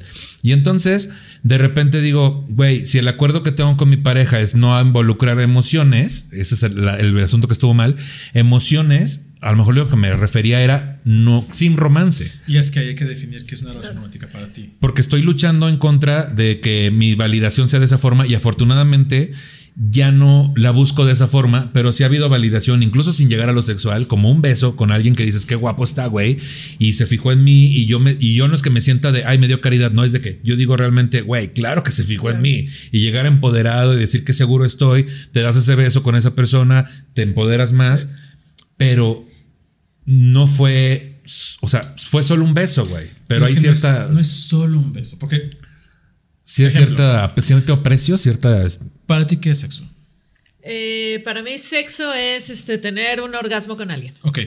Si tú, si tu pareja Por favor. va con alguien y se acuestan juntos, se ven a la cara, se acarician la cara, vestidos todo el tiempo, durante una hora, se acarician la cara todo el tiempo viéndose. Ay, qué flojera, no es cierto. Toda rosada, así. Así, se acaricia la cara y ya sin cachete. ¿Es sexo para ti? Eh, no. Si estás en una relación monógama, ¿te fue infiel? ¿Por qué me haces eso? A ver, espérate. No es sexo. Tú dijiste que no es sexo. Y la, Ahora en me la siento muy enojada. ¿sabes? No tengo pareja y estoy de que ¿por qué le agarraste la cara a una? Exactamente. Ahora vi a esa pinche Ahora a vieja. esa- O a ese cabrón y a ni ese sabes cabrón, si a existe. ese, al alien esa. A la rubia esta que te estás sacando. Es que es eso. Porque eso nada más lo deberías hacer conmigo porque es una muestra de cariño muy profunda, No, en teoría, ni siquiera. La cosa es, la monogamia, otra vez es válida, no es que no. La monogamia tiene la base de que mi seguridad depende de que tu sexo sea conmigo y el mío contigo, that's it. Sí, Pero rara vez tenemos el mismo concepto de sexo. claro. El único acuerdo que importa en la monogamia es la exclusividad sexual. Puedes ser violento conmigo, me puedes abandonar, puedes no amarme como yo quiero. Pero mientras no juegas con nadie más, Uf, Tenemos una buena qué relación duro. No, hombre, pum. porque no me fuiste infiel. Kaboom. Claro, cabrón. Cuando yo empiezo a conceptualizar la fidelidad como atender acuerdos, ¿sabes qué? Tú y yo acordamos en que nos íbamos a gritar. Tú no me ibas a gritar, acabas de romper un acuerdo, me fuiste infiel porque me gritaste. Claro. Y lo podemos reparar. En esta cuestión que dices, es solo un beso, Ujú. eso es sexo para ti, es para otra persona, y es sentarse a definir, oye, ¿qué es sexo para...? Porque es, nuestra relación depende de que no tengas sexo con otra gente. Bueno, pero ¿qué es? Ujú. ¿No? O sea, me pasó con uno de mis vínculos que estábamos cerrados y un día le salió una, una foto o algo así le dije, uy, verga, ¿sabes qué? No platicamos de qué es sexo para ti. Quiero decirte que para mí incluye sexting. Y no es así de, ah, te chingaste, ahora quiero renegociar el acuerdo y ver si estás bien con eso, porque para mí el que tú sextes con otra gente es sexo. ¿Cómo estás tú con eso? Interesante, güey, porque justamente para mí, por ejemplo, un emoji puede significar una cosa y para él otra. O sea, sí, Claro. es- La es- la berenjena. No, pero ahí te va, güey. O sea, para mí, si yo veo que un, que, que un pelado le llena de corazones o fueguitos una foto, porque es muy sexy mi pelado, entonces le llena ahí de corazones. A ver, foto. Y ahorita te lo- sí, sí lo conoces, sí. Ah, lo conozco. Sí, creo que sí. Él me dijo que sí te ubicaba. Y entonces, y abajo él contesta con fueguitos y corazoncitos. Para mí, eso representa un coqueteo. Y es perfectamente válido. Para mí, para él no. Para él significa, ay, le contesté igual. Y yo, mi pregunta es, ¿por qué no le contestas igual a todos, verdad? A uno nomás les pones así y a otros fueguitos. Porque igual le Pero, gustó. Sí, Pero y está en todo su ¿qué es derecho. coqueteo para ti? Ujú. O sea, porque tal vez coqueteo para ti es te coqueteo para que cojamos. Yo a veces Ándale, eso puedo es para coquetear para sentirme guapo Sí. y decir, ah, sí, claro, ¿no? Estaba en Scruff el otro día porque ya tengo apps de liga otra vez, a pesar que los voy a cerrar otra vez porque me desesperan. Pero alguien me dijo, ay, te vi en Scruff, ¿andas ligando? Y yo, no, es que. TikTok y Scruff se parecen mucho. Ah, chinga. Es el, el- el símbolo de TikTok y de Scruff es blanco y negro con una cosa en medio. Ah, Mira, dice, mira, mira, dice, mira, mira. Ay, qué Entonces, video salió. de pronto Ay, le pico. A veces sí me meto a ver qué onda. Pero a veces le pico y digo, verga, no es este, y la quito. Ay, a ver, iba, iba a ver TikToks y ya me estoy chingando una hamburguesa. Y ya estoy en una orgía. Y yo sé, ay, ¿qué en una TikTok orgía. raro? ay, nunca me había Oigan, ¿cómo va, la. ¿cómo va la coreo aquí, ¿Quién muchachos? trae la catsup? ¿Qué? Tu hamburguesa era una orgía. ¿Quién trae la cápsula? Entonces yo dije, sí, o sea, sí me meto a veces. En ese momento no era. Pero para él es claro, como él cuando se mete a Scruff es para ver con quién coger. Yo no me meto a Scruff para ver con quién coger. Sino para cierta validación de A qué veces, guapo, no, qué sexy. Para conocer gente, porque Ajá. quiero conocer gente con quien coger. Pero no va a ser, vamos a coger, es, vamos a tomarnos un café, vamos a cenar, Ya. vamos a comer y probablemente fourth date, tal vez cojamos. Pero lo vivimos de forma diferente. Ujú. Quiero regresar a esto porque me importa mucho que eso esté corregido, porque no. Eh, la no monogamia es todo esto. El poliamor es una forma de relacionarse que si no hablamos de parejas, hablamos de vínculos.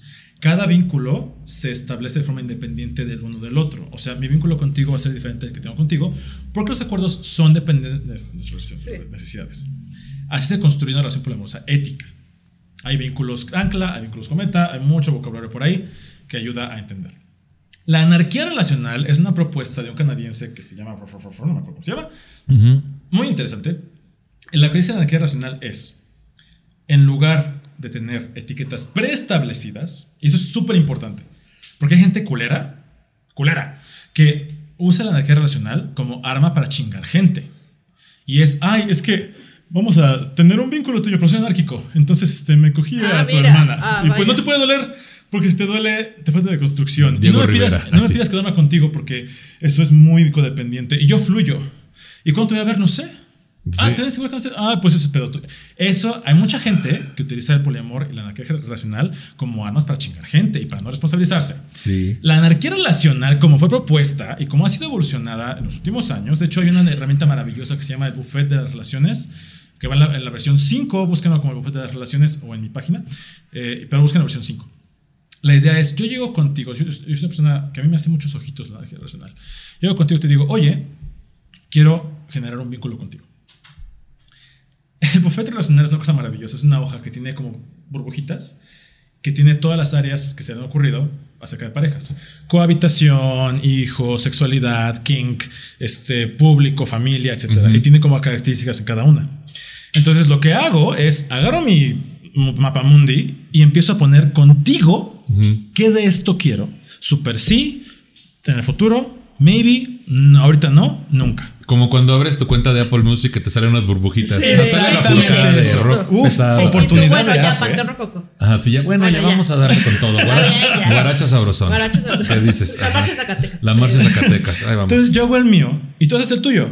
Y llegamos y a ver, ¿qué somos súper compatibles? ¿Qué cosas no somos compatibles y qué sí es negociable? ¿Qué Por eso terminé con mi ex. Porque hicimos eso. Uy, apenas te lo iba a pedir para hacerlo con mi Uy, bata, no. güey. Ya me dio miedo. No, no, no lo sé, Rick. Este. Pero porque ya había salido como eso y yo dije, no. Aparte, uno- yo enamorado, estoy bien pendejo, la verdad. Eso yo, eso yo lo hago cuando empiezo una Y relación. no, no es cierto. Ay, el amor no tiene la culpa. El amor te da mí ahorita.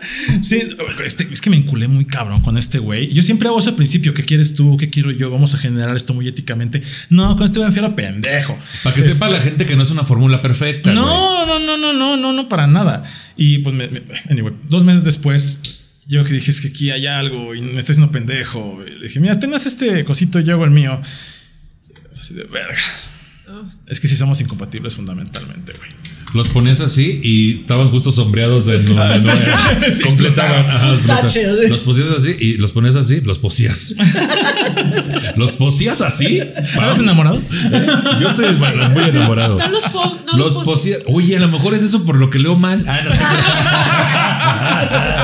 no, no, pero sí me he notado muy en la pendeja, güey. Se me olvidan cosas, ando Ay, más libre. Pero, ay, no mames, otra cosa más a lo moral, Hombre, güey. Así joto, provinciano, gordo, heteronormado y ahora tengo TDA, no se has llevado. Pero, pero bueno, que justamente eh, decía yo, eh, las ponías así y no embonaban. Y esa, la, la anarquía relacional precisamente es esa. No tenemos etiquetas prescritas. Eso no implica que no vamos a escribirlas nosotros. O sea, es página en blanco. Tú y yo vamos a escribir nuestra relación como mejor nos queda, sabiendo que está hecha con lápiz. Conforme vamos creciendo, cambiando, oye, ¿sabes qué? Esto no me encantó, pero se tiene que consensuar, tenemos que hablar acerca de esto. Oye, esto ya no lo quiero.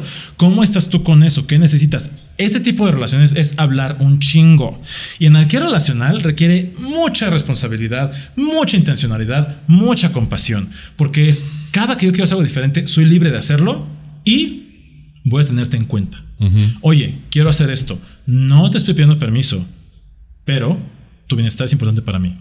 Este acuerdo lo quiero cambiar. Eso es ¿Qué necesitas tú para que yo pueda cambiar esto y tú estés lo mejor posible? Esa es anarquía relacional, que no, generalmente no se, no se vende así. Por eso me hace ojitos, porque yo tiendo a ¿Cómo ser más aquí? anárquico relacional, aunque mm, yo nunca me, yo no me identifico como poliamoroso, by the way. Yo soy más ambiamoroso, monogamia, pol- poliamor, súper bien. Estoy tendiendo más hacia anarquía relacional porque me gusta esa idea. Aguas con la gente que vende anarquía relacional como una forma de fluir. Uy, hay que fluir, hay que fluye, fluir, fluye, fluye. fluye, Ah, mira. vibra alto. Rumbo al final vamos a ver un poquillo desde la psicología, este tipo de relaciones, al igual que las monógamas a las que estamos acostumbrados, son complicadas y no siempre salen bien. En el poliamor es necesario mucho consenso, hay que hablarlo y acordarlo todo, ya que no hay nada preestablecido y la relación debe ir adaptándose a las necesidades de cada miembro. Ay, por ello, se requiere un alto nivel de comunicación y asertividad entre las personas implicadas, mucho trabajo introspectivo, cono- conocernos perfectamente, tener una buena autoestima, empatía y saber gestionar las emociones, trabajar la dependencia, los celos, etc. No es que en las relaciones monógamas no haya que tenerlo también en cuenta, pero en el poliamor, al tener que lidiar con más de una relación a la vez, todos estos elementos se ven magnificados y puede ser más fácil caer en malas prácticas. Además, estas relaciones deben ser éticas y acogerse a valores tales como el respeto, la igualdad, la aceptación, los cuidados y la responsabilidad. Los parámetros de cada relación los establecen los miembros de la misma y hay que tener claro que si funciona, la relación es tan válida como cualquier otra. Que si funciona, la relación es tan válida como cualquier otra. Ahí la única cosa que me hace ruido es esta. eh, Cuando dice, es que tienes que tener alta autoestima y. Sí, como porque que tienes no- que llegar perfecto. Imagínate, si no, no te lo mereces, ¿no? ¿Quién llega perfecto a una relación? Porque luego uno dice, ahora que ya esté perfecto, No, voy a empezar. jamás. Pues. Cuando me dicen, es que yo cómo le hago para poder deconstruirme antes de, güey, las relaciones se construyen en relación. Sí. Yo aprendo a relacionarme relacionándome. Esta frase de RuPaul que odio, aborrezco, la de no puedes amarte a ti mismo, ¿cómo vas a amar a alguien más? La odio, es súper capacitista. Yo no me amaba a mí mismo y aprendí a amarme a través de personas que me amaban. Había cosas en mí que yo no puedo amar, no podía amar. Y estas personas la- me amaron de una forma que dije, no mames, súper sí puedo y construyo contigo. No voy a estar solo a ver en qué momento me vuelvo perfecto. Sí. Lo demás estoy de acuerdo, sin embargo, también le meto, le le pondría como un, subrayaría esta parte de que no funcionen, porque también hay que cuestionar qué significa que una relación funcione. Para uno y para el otro. Porque en la, en la monogamia tradicional, tú puedes tener una relación violenta, horrible, infeliz, ni se hablan, pero cuando uno se muere, ay, qué bonito que su amor fue real. Sí. Nunca Amor se real. separaron. Aunque tú puedes tener una relación maravillosa, hermosa, y si te separas amistosamente, sin, sin- ay, pero qué mal que no funcionó. Mejor suerte Sí. para la próxima. O este asunto, güey, de que a, a mí en la relación que estoy me ha ayudado de a madre a crecer en muchas cosas porque hay retos para mí y no quiero, justo me quedo con esa idea en la cabeza de revisar de eh, qué tanto me estoy violentando yo en ciertas cosas que no han pasado y ya me he viol- violentado y ver cómo me siento cuando sucedan, güey. Pero sí estar muy al pendiente de esta línea delgada entre sentirme incómodo y estarme violentando. Pero también se puede. No, no hay relación perfecta y no hay quien llegue perfecto a una relación, o sí, pero qué padre. Pero también está padre, pues justo no llegar perfecto porque tienes cosas que aprender en pareja también y las pueden aprender juntos. Aunque llegaras ayudarse. perfecto, mi, mi concepto del amor, muy nietzscheano, pero Nietzsche decía ¿Nietzsche? que... ¿Yo? Eso. Bueno, un poquito más alemán, pero sí. Y pero igual de bigotón. que tú. Vengo, vengo bronceado. Nietzsche decía que el amor es cuando dos personas se juntan para hacer algo más de lo que pueden hacer de forma individual. Eso es del grupo Nietzsche, no seas payaso. No es Sí, cierto. y de ya. hecho, súper bien suena bien. No, sí. Ajá. Y la- se malinterpreta como tener hijos. No es necesariamente eso. Es como. Y yo me gusta ese concepto y lo expando.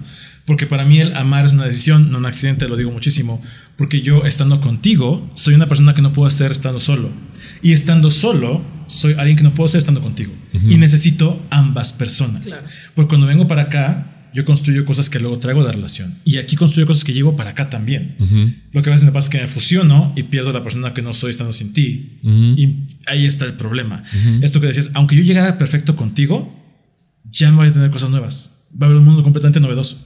Entonces no va a funcionar. Es como los Power Rangers. Como los Power Porque, Rangers. sí, mira, tú como Power Ranger puedes pelear con todos los monstruos. pero puedes agarrar un Megazord y vas a hacer equipo y vas a pelear con unos monstruos más grandes. Ah. pero a fin de cuentas tienes que pelearte con los que cuando no eres Megazord tienes que poder. con Muy poliamorosos los Power Rangers. Ahora Muy entiendo todo. Oye, a mí se me hace que cogían entre todos. Ay, claro Ay, que obvio. sí. O sea, Obviamente. súper Y sí. en trajes. Y entra, ay, qué padre. Habrá, nacido la cultura leder ahí. Así que decía. Como de Spandex, como O la de. Spandex, que, güey, yo una vez fui a una fiesta de esas de esas. y yo no traía eso porque yo no sabía que era una fiesta de esas, pero todos los que traían yo no sabía que se tienen que estar poniendo aceite arriba, Claro. güey, y para ponérselo talco, güey. Yo digo, no, qué hueva. Mejor en, en tanga, ¿no? Sí, o algo así, o en ya, calzones, o una fiesta en boxer. Vaya. Bueno, aquí dice que no es fácil el poliamor. Desde afuera se piensa muchas veces que el poliamor es una experiencia increíble y perfecta, pero al igual que cualquier tipo de relación, sigue existiendo temas menos placenteros que otros. Siguen existiendo, ¿no? Primero, aceptar la libertad del otro. En una relación poliamorosa se debe aceptar la libertad de los demás. Esto implica que a veces no se será la persona prioridad número uno. Mocos. ¿No se, te hace raro, ¿No se les hace raro? Yo, yo leo eso o escucho eso. Léelo otra vez, por favor.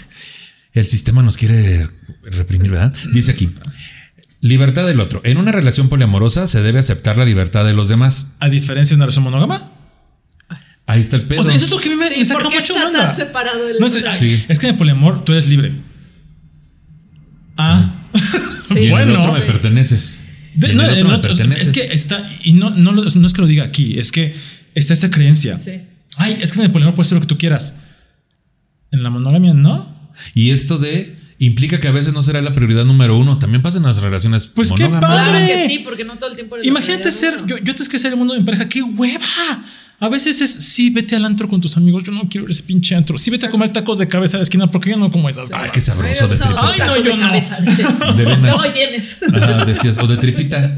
A mí como me gustan los tacos de tripita que reviento tostada, güey. Me gusta bastante esos.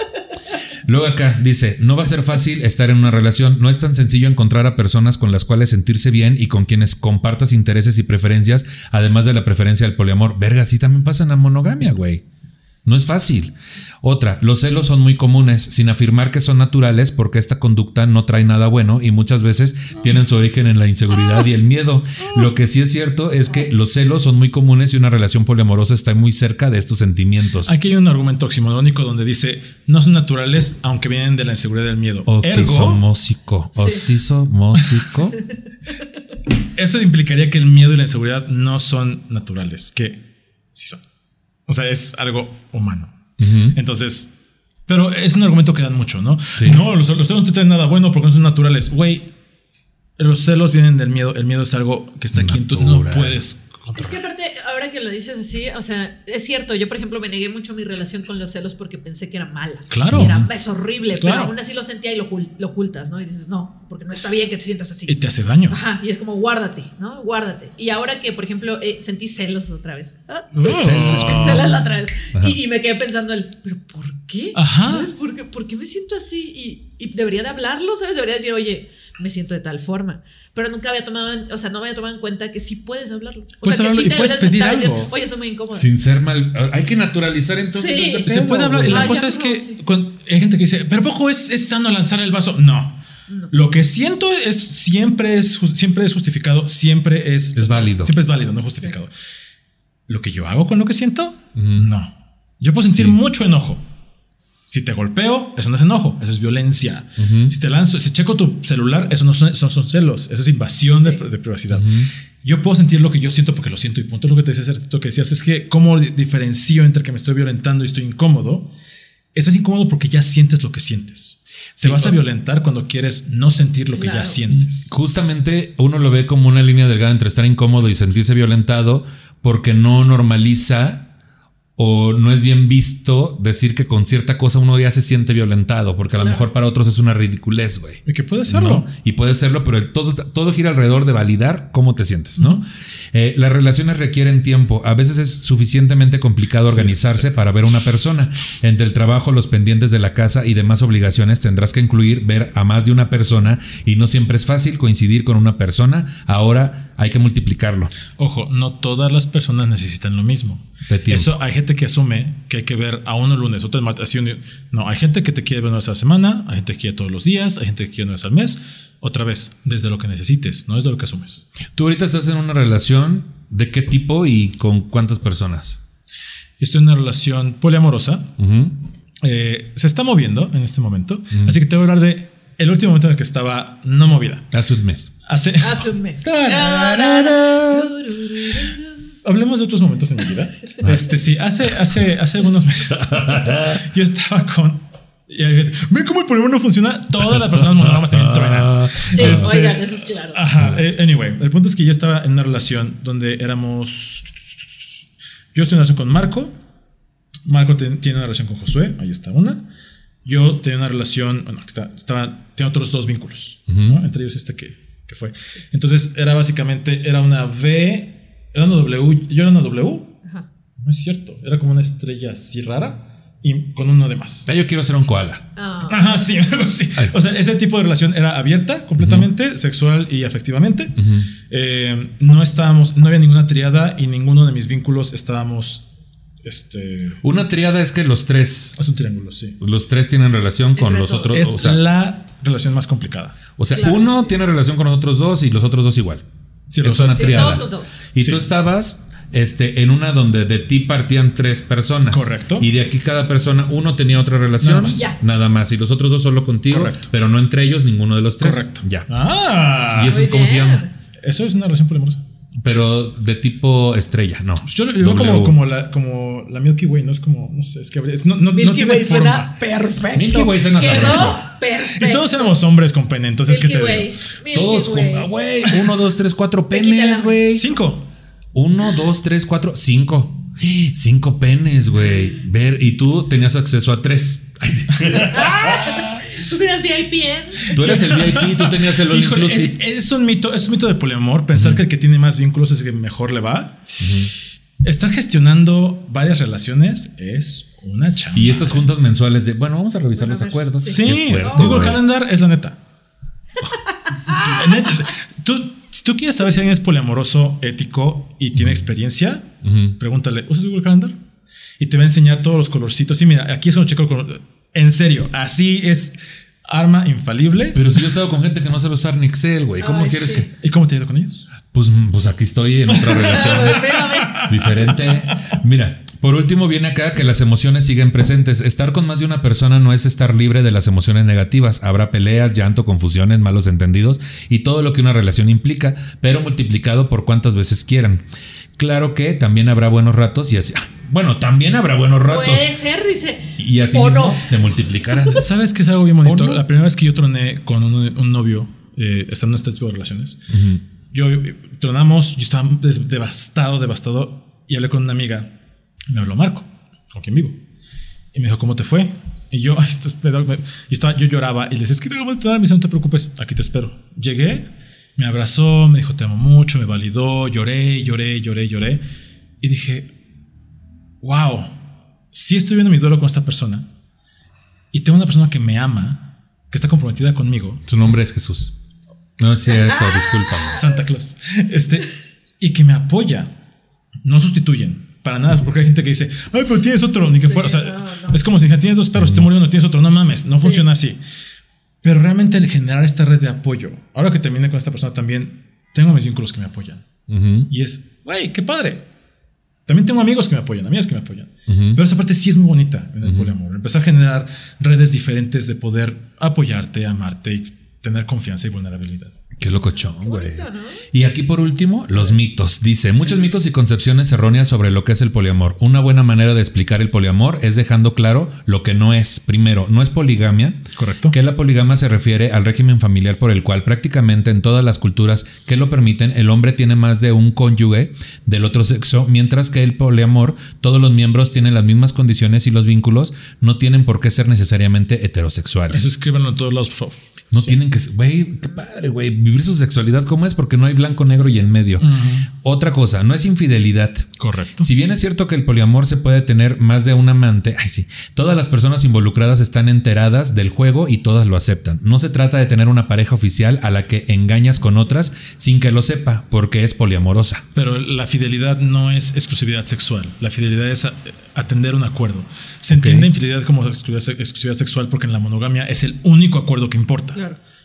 Pero yo creo que debe haber otros que importan también. Ok. Y por último, que es sin compromiso. Muchas cre- muchos creen que las personas que están en este tipo de relaciones porque son incapaces de comprometerse, pero la verdad es que el poliamor, como cualquier otro tipo de relación, requiere compromiso con las personas implicadas. Si yo no tuviera miedo al compromiso, ¿tú crees que me comprometería con tanta pinche Sí. gente? Ay, me quedo que solo. No serás adicto al compromiso, Jaime. Así Sí, te yo sé- creo que soy adicto al compro- De soy adicto a la vulnerabilidad, al compromiso y al consentimiento, güey. Son puras palabras esdrújulas. Yo no las sé ni pronunciar. Pa monstruo, ¿cuáles serían tus conclusiones de este tema? Eh, uy, está bastante, o sea, es muy interesante. Lo que yo pienso ahora es que eh, si yo quisiera probar en algún momento el poliamor, primero lo que yo haría es, es hablar conmigo y ver qué es lo que yo quiero de, de los demás y qué es lo que yo estoy entregando.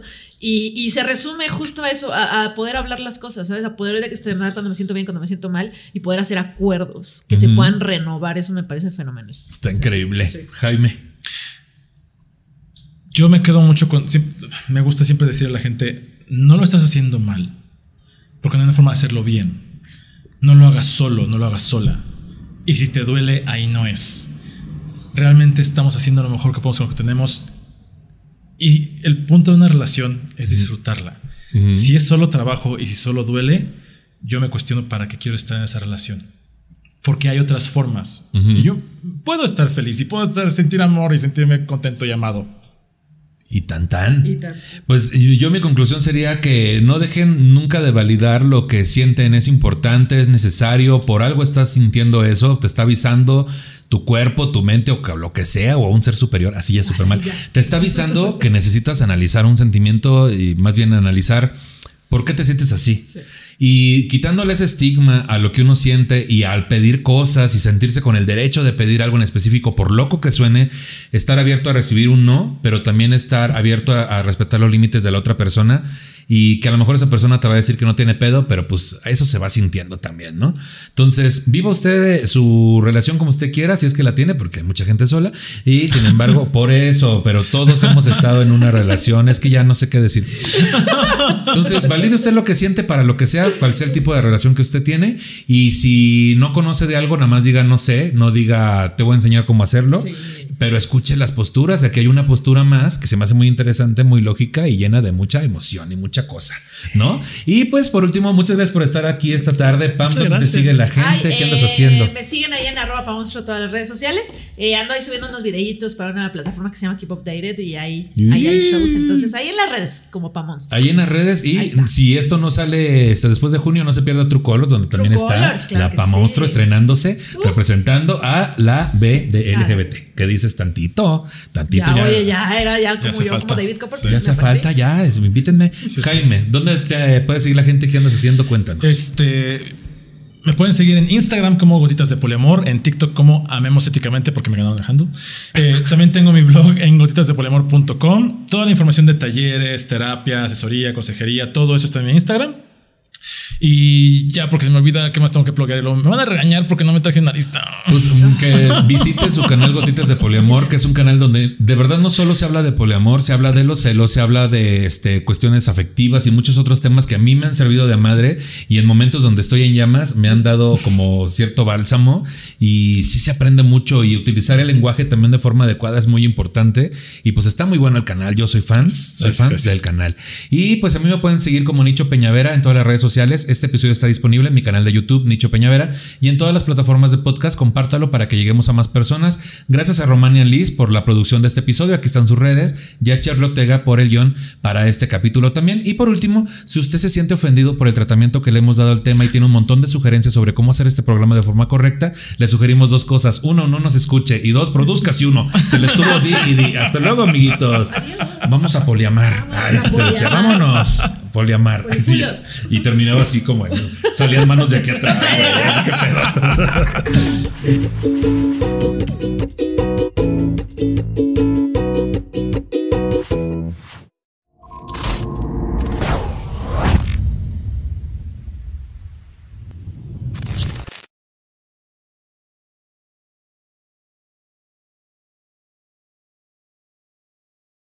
The where loose change makes something of itself deal.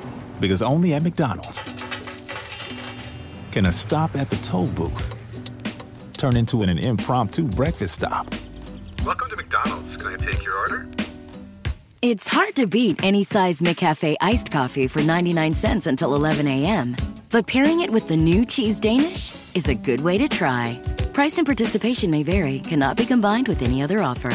Ba-da-ba-ba-ba. Welcome to America, the land of junk sleep, where it's bedtime, but you're double booked. Here, there's always one more deadline to meet, episode to watch, or meme to share. The world may not want you to sleep, but we do. Only the sleep experts at Mattress Firm can help you find the right bed at the right price. Unjunk your sleep. In store or online at mattressfirm.com today.